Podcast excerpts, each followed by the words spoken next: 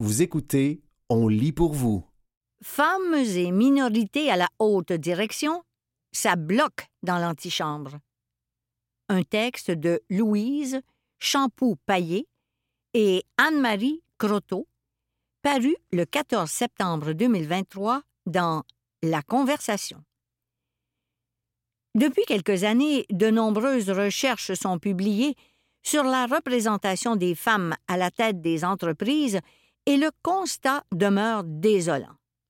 Que ce soit au Canada ou aux États-Unis, le pourcentage oscille toujours autour de 5 dans les grandes organisations. Peut-on espérer une augmentation de ce pourcentage au cours des prochaines années? Est-ce que le vivier de talents féminins dans l'antichambre d'une nomination à la présidence direction générale est suffisant pour espérer une augmentation substantielle? Ou faut-il d'autres stratégies pour changer la donne? Respectivement doyenne de l'école de gestion John Molson et experte depuis plusieurs décennies de la place des femmes dans les hautes sphères du milieu des affaires, nous nous intéressons aux raisons du surplace actuel. Un vivier homéopathique et anémique. Une étude récente publiée par les professeurs David F. Larker et Brian Tyan de l'Université Stanford nous procure des renseignements intéressants à ce sujet. Elle visait à identifier, parmi les 100 plus importantes entreprises américaines, les possibilités que des femmes et des membres de communautés culturelles puissent être nommés à des fonctions de PDG. Ils ont évalué celles et ceux d'entre eux qui occupent des fonctions relevant directement de PDG. Les conclusions de cette analyse sont préoccupantes. Seulement 25% de femmes occupent de telles fonctions. Peu de femmes se retrouvent dans les fonctions les plus porteuses de nomination, soit celles ayant trait aux opérations, 15% aux services financiers, 14% et aux services juridiques, 35% Quant aux fonctions offrant peu de possibilités de promotion comme premier dirigeant, selon les critères utilisés pour sélectionner d'éventuels PDG, celles-ci sont occupées davantage par des femmes, chefs des ressources humaines, de la gestion des risques, des communications, etc. Cette présence plus forte des femmes dans ces fonctions d'appui est l'illustration du labyrinthe du leadership, soit ces détours complexes et sans issue auxquels les femmes sont confrontées dans leur carrière en raison des stéréotypes, des billets et des obligations familiales qu'elles continuent à assumer seules, malgré un meilleur partage de ces fonctions avec leurs partenaires masculins. Pourquoi après tant de décennies d'efforts pour accroître la représentation féminine dans les instances décisionnelles, si peu de femmes parviennent à prendre leur place? Nous proposons comme explication ces trois discriminants indirects. Le manque d'expérience, un critère discriminatoire. Dans un récent article publié par le cabinet conseil Spencer Stewart, on faisait le constat que la demande pour des PDG expérimentés avait presque quadruplé depuis le début du siècle, passant de 4% en 1997 à 16% en 2019. Selon des dirigeants consultés par ce cabinet, les responsables de processus de sélection pose l'hypothèse que l'expérience préalable de PDG est un prédicteur de l'impact que pourra avoir un candidat sur la valeur pour les actionnaires. Les conclusions d'une autre étude réalisée par ce même cabinet sur le cycle de vie des PDG et de leur performance apportent un éclairage qui fragilise cette hypothèse quant au lien entre expérience préalable et valeur actionnariale. Après avoir analysé la performance de 855 PDG du SEP sur une période de 20 ans, le cabinet a pu constater que les PDG occupant cette fonction pour la première fois produisaient un taux de rendement pour les actionnaires, TSR, plus élevé que les PDG expérimentés. Ces PDG non expérimentés auraient de plus comme avantage de demeurer en poste plus longtemps et avoir une performance euh, moins volatile. Selon les résultats d'une autre étude, réalisée il y a quelques années par les professeurs Michel Magnan de l'Université Concordia et Sylvie Saint-Onge de HEC Montréal, moins de 10 des différences dans la performance boursière des grandes banques canadiennes peuvent être expliquées par des facteurs propres à chacune d'elles. Parmi eux, les décisions et les initiatives du PDG en place, mais aussi les employés, la clientèle, la localisation des places d'affaires ou le mixte d'affaires. Ce critère d'expérience préalable de PDG et l'importance qu'on y accorde constituent un facteur de discrimination indirecte qui prive les femmes, les représentants des communautés culturelles et les jeunes talents d'accéder à ces fonctions. Outre d'être discriminatoire, ce critère perpétue de plus le statu quo et limite l'accès à de telles fonctions à un groupe restreint d'individus. Embaucher des gens qui nous ressemblent. L'adéquation culturelle ou culture fit vise à sélectionner des talents qui sont en adéquation avec la culture de l'entreprise, c'est-à-dire ses valeurs, sa vision, sa raison d'être, ses objectifs et autres éléments qui la caractérisent. Si un tel processus de recrutement a pour avantage de recruter des talents qui sauront s'intégrer et performer rapidement, il a cependant comme désavantage de favoriser le statu quo et la règle de la majorité, ainsi que de s'entourer de personnes qui nous ressemblent, soit par le sexe, l'âge, les origines culturelles et autres différences pouvant être considérées comme dérangeantes. Dans cette étude du Center for Talent Innovation, on montre bien que l'innovation prospère dans un environnement où les dirigeants acceptent la différence, s'ouvrent au changement et aux perturbations et encouragent la libre expression. La valeur financière sous-estimée de la diversité. Un groupe de chercheurs de la Bryant University et de l'Université Concordia ont réalisé une étude empirique sur les performances financières de PDG à la tête d'entreprises américaines cotées en bourse. Ils ont totalisé plus de 11 600 observations annuelles sur une période de 15 ans, 1998-2013.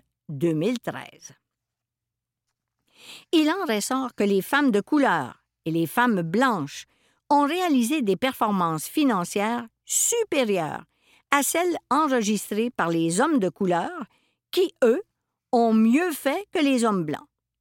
Selon les auteurs, ces résultats s'expliquent par le fait que, dès leur très jeune âge, les personnes issues des minorités se font dire par leur entourage qu'elles doivent développer leur résilience et que, si elles veulent réussir, elles doivent être plus intelligentes et faire mieux que n'importe qui d'autre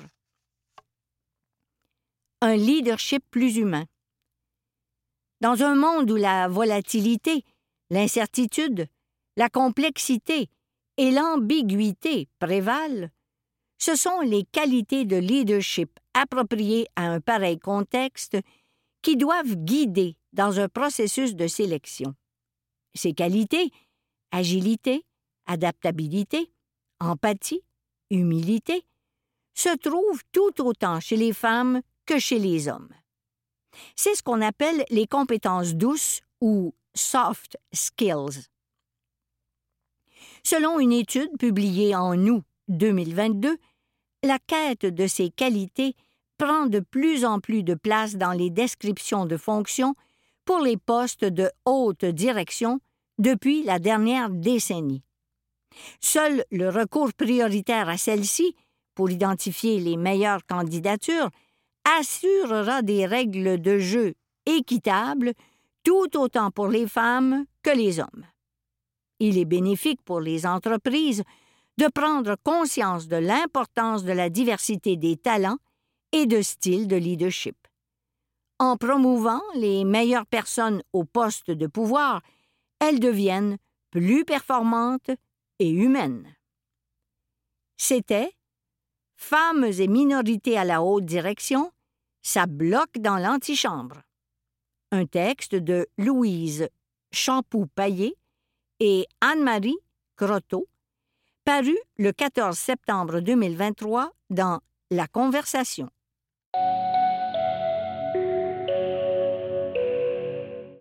Histoire de cours d'école. Une chronique de Nathalie Platt parue le 11 septembre 2023 dans Le Devoir. Le train de la rentrée est passé sur nous, déposant chaque matin à nos pieds son lot de transformations, de passages, d'angoisses et d'excitations mêlées. Chaque matin, oui, des enfants ont passé le pas de la porte de nos maisons, laissant derrière eux des traînées de ce que nous n'étions plus déjà. Chez moi, l'une allait attraper son premier autobus scolaire jaune, monter sans nous dedans, filer sans nous vers une classe, des bureaux, des routines et une cour d'école aussi, avec tout le cruel qui s'y trouve parfois, évidemment. L'autre marchait jusqu'à une autre cour, à la rencontre d'un monde encore bien plus vertigineux, la polyvalente. J'ai fermé les yeux pour ne pas trop pleurer, comme le font toutes ces mères qui savent qu'il y a au dehors tous ces possibles qui pourraient écorcher le précieux fragile encore si rose, il nous semble, mais non, voyons, ils sont grands. J'ai tenté de ne pas être cette mère, même si je le suis devenu illico. Quelques minutes seulement pour moi, dans la voiture, en me rendant au travail. Dans la clinique, j'ai aussi récolté les histoires de rentrée, mais aussi tous les traumas qui remontait à la surface chez les parents qui accompagnaient leurs enfants vers ce qui, pour eux, portait des souvenirs douloureux. Cette image de notre parentalité toujours un peu née de nos propres plaies ouvertes m'a à nouveau frappé. Si l'âge adulte nous permet, le croit-on, de nous protéger, comme il reste difficile d'accepter de pousser dans le monde ces êtres autour desquels on voudrait dessiner de grands cercles de protection, qu'ils ne ressentent pas de grâce ce qui en nous reste à l'origine des ruines. Il y a tant de choses qui sous-tendent toute cette émotivité contenue sur les coins de rue à 8h10 tous ces matins de début septembre, quand des couples parents-enfants attendent les premiers autobus scolaires de l'année. Il ne s'agit pas seulement de cette fébrilité liée au début de l'aventure scolaire? Non, ni au triomphe névrotique éprouvé face aux listes que nous avons vaincues à temps, ni même de cette excitation de voir l'avenir se frayer un chemin sous nos yeux. Non, il s'agit de contenir, pour bien des parents, les réminiscences traumatiques de ce qui a composé leur propre vécu scolaire. J'ai moi-même bien ressenti quelques restes de mes propres mains moites qui longeaient les coutures brunes des bancs d'autobus des années 1980, dont je me souviens par cœur, comme chaque fois qu'il est question de trauma, avec des images en gros plan qui ne disparaissent jamais. J'ai bien réentendu le bruit de mon cœur qui fait face au cruel de la cour d'école primaire, dans cette époque où on disait rejet pour désigner quelqu'un qui ne faisait pas partie des lieux, mais qui devait quand même y évoluer. Ces souvenirs s'invitent parfois malgré moi dans ma manière d'appréhender la rentrée avec mes enfants. Malgré le temps passé à distiller la honte, il reste toujours la trace en moi de ce possible, celui que le monde brise mon enfant. La méfiance que certains parents expriment envers les institutions scolaires prend souvent racine dans un temps antérieur pour lequel nous n'avons que peu d'oreilles, omnubilés que nous sommes par notre gestion du temps centrée sur le présent l'avenir, les plans d'intervention avec des cibles opérationnelles et les moyens concrets à mettre en place. Or, ce que nous charrions comme passé s'invite bien souvent dans nos interactions avec le présent, que nous y accordions ou non de l'importance. Beaucoup de parents portent en eux la trace d'un parcours scolaire dans lequel on leur a dit d'ignorer les remarques blessantes ou d'aller voir un adulte qui, lui, se trouvait souvent assez démuni devant des situations qui perduraient. D'autres ont heureusement bâti de la confiance aussi, à l'inverse, quand des adultes rencontrés dans leur parcours scolaire ont su entendre ce qui souffrait et agir d'une manière qui les a élevés, élevés dans le sens d'éduquer, mais aussi dans le sens de la verticalité, celle qui amène à redresser sa colonne pour oser être soi et agir en cohérence avec ceci. Je me souviens avoir pris cette décision, en mon fort intérieur, un jour de septembre du début de ma deuxième secondaire. En arrivant dans une nouvelle école, j'allais désormais trouver les mots pour me défendre à mon tour, pour ne plus me tenir plié, lever autour de ma honte comme pour la chérir. Je me souviens du début d'un soulèvement nécessaire à mon histoire, celui qui me faisait me relever droite, et qui me sert encore aujourd'hui lorsqu'il faut fendre ces quelques cours d'école que sont parfois ces milieux professionnels pleins d'adultes encore un peu pris dans des dynamiques de polyvalente. J'ai aussi appris que la ligne entre se relever et glisser soi-même dans le camp des méchants est bien mince, et que parfois c'est une forme de culpabilité saine qui nous sauve de devenir des monstres. Je parle de cette culpabilité qui nous permet de voir l'autre et l'effet de nos gestes sur lui, et non de cet affect judéo-chrétien qui nous avale, nous rend anxieux et nous empêche de nous déployer. Dans un monde qui a toujours tendance à scinder tout en deux clans opposés, réduisant une myriade de couleurs en un monde de bichromatique, il me semble qu'il manque un peu d'espace pour raconter toutes les couches qui font de nous et de nos enfants des personnes complexes, rarement juste gentilles, juste méchantes, juste intimidées ou juste intimidatrices. Il y a souvent un récit, ou mille, à découvrir, pour peu qu'on ouvre un espace nécessaire au déploiement d'une parole qui excède nos catégories langagières si souvent réductrices. Évidemment, c'est plus simple et opérationnel d'inscrire dans un plan d'intervention troubles d'opposition, TDA, H, intimidateur que de raconter une histoire qui remonterait jusqu'à l'enfance des parents. Pourtant, c'est tout ceci, et plus encore, qui se joue à cœur de jour dans les cours d'école. C'était Histoire de cours d'école, une chronique de Nathalie Platt, parue le 11 septembre 2023 dans Le Devoir.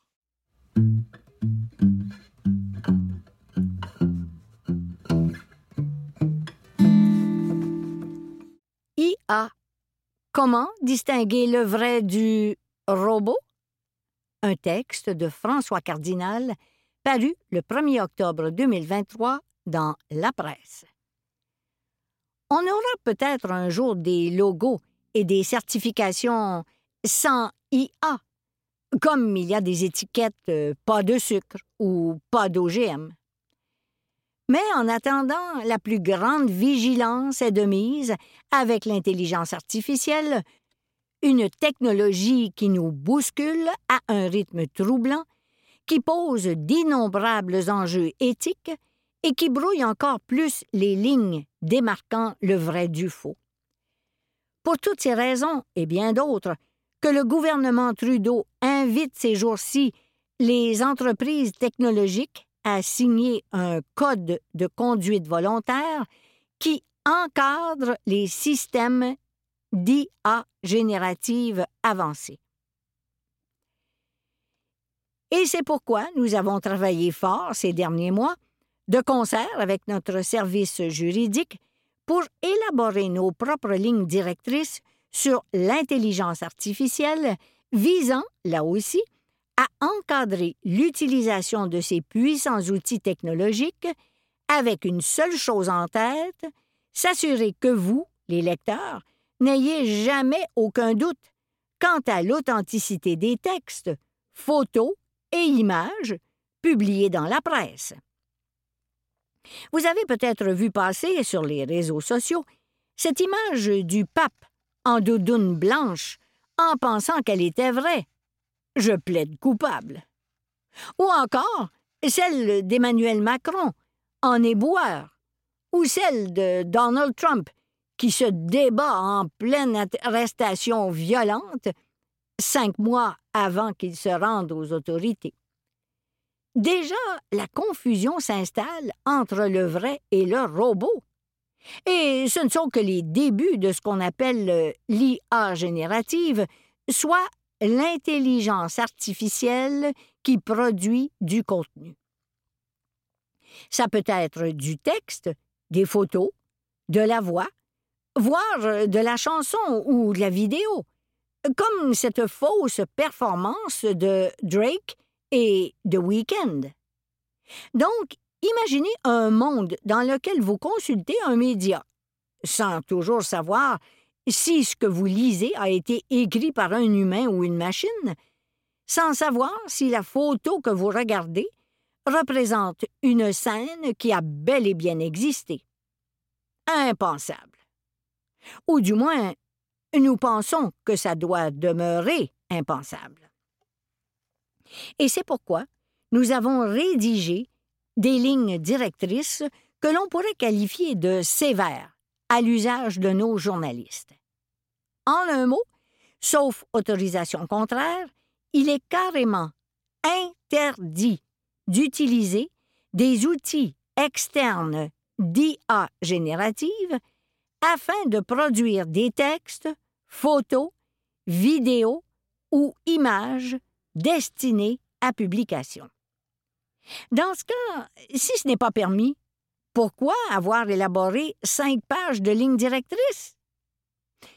Parce qu'il y a toutes sortes de cas de figure où l'IA peut être utile aux journalistes sans que ce soit pour générer du contenu destiné à la publication.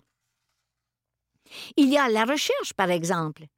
Les géants cherchent à fondre leurs moteurs de recherche et leurs outils d'IA. Un reporter pourrait donc demander à la dernière version de Bing, par exemple, quelle date marque le début de François Legault en politique? Réponse Il a commencé sa carrière politique le 23 septembre 1998. Suffit ensuite de contre-vérifier l'information, ce qu'imposent d'ailleurs nos lignes directrices. Il y a l'automatisation. L'IA permet la traduction et la transcription d'entrevues, ce que nous permettons. Là encore, il est impératif que le journaliste en vérifie l'exactitude en relisant soigneusement le texte original et la traduction réalisée par l'outil en ligne DeepL, par exemple. Notre règle d'or. L'IA doit être employée comme un outil au service des journalistes et non comme un moyen de se substituer à eux. Nous interdisons par exemple aux journalistes de recourir à l'IA pour résumer de gros documents, car ce serait demander aux robots de faire le travail à leur place. Un travail qui serait forcément imparfait, car la machine, tout aussi intelligente soit-elle, n'aurait pas le jugement journalistique nécessaire pour capter toutes les portions importantes d'un document. J'en veux pour preuve la nouvelle publiée en juillet dernier par Louis-Samuel Perron sur cette femme agressée sexuellement, puis refusée par l'Hôpital général de Montréal parce qu'elle parle français. L'histoire se trouvait à l'intérieur d'un jugement de neuf pages qui ne portait pas sur ce sujet, mais sur l'agression sexuelle comme telle. Un résumé généré par l'IA aurait simplement indiqué que Martin Jolicoeur était condamné à 18 mois de prison pour avoir agressé sexuellement son ami en juillet 2020 sans s'attarder à l'angle troublant de l'admission à l'hôpital de la victime. Dernier point d'importance, la transparence. Si, dans certaines circonstances bien précises, on teste l'IA ou on y a recours pour créer du contenu destiné à la publication dans la presse, cela doit non seulement être autorisé par la direction de l'information, cela doit surtout être clairement indiqué pour évacuer tout doute. Nous avons par exemple permis, en mars 2023, au journaliste Charles-Éric Blais-Poulain d'utiliser ChatGPT afin de lui demander une liste de journalistes qui ont été visés par des allégations d'inconduite sexuelle. Le but était, bien sûr, de démontrer le manque de fiabilité de la machine, qui a bel et bien généré la liste demandée, mais en y intégrant des confrères qui n'avaient jamais été visés par quelque allégation que ce soit. Autre exemple. On a permis, au printemps 2023, à la journaliste Katia Gagnon de se servir de ChatGPT pour rédiger l'histoire d'un chien qui sauve une famille d'une maison en flammes en utilisant le style d'écriture de Katia Gagnon. L'objectif, clairement indiqué, était de documenter la facilité avec laquelle on peut créer de toutes pièces une histoire crédible appuyée par des photos dans le but de démontrer les risques de désinformation en ligne. Le texte actuellement sur le Web est ainsi précédé d'un paragraphe indiquant que ce récit a été généré par l'intelligence artificielle. Et les photos portent la mention Images générées par l'intelligence artificielle. Car encore là, l'important est de distinguer clairement, en tout temps, le vrai du faux. Une tâche qui a toujours fait partie du devoir du journaliste, mais qui deviendra encore plus importante au fur et à mesure que les outils d'IA se développeront. En fait, le rôle des professionnels de l'information deviendra de plus en plus celui d'authentificateur de la vérité. C'était IA, comment distinguer le vrai du robot? Un texte de François Cardinal paru le 1er octobre 2023 dans la presse.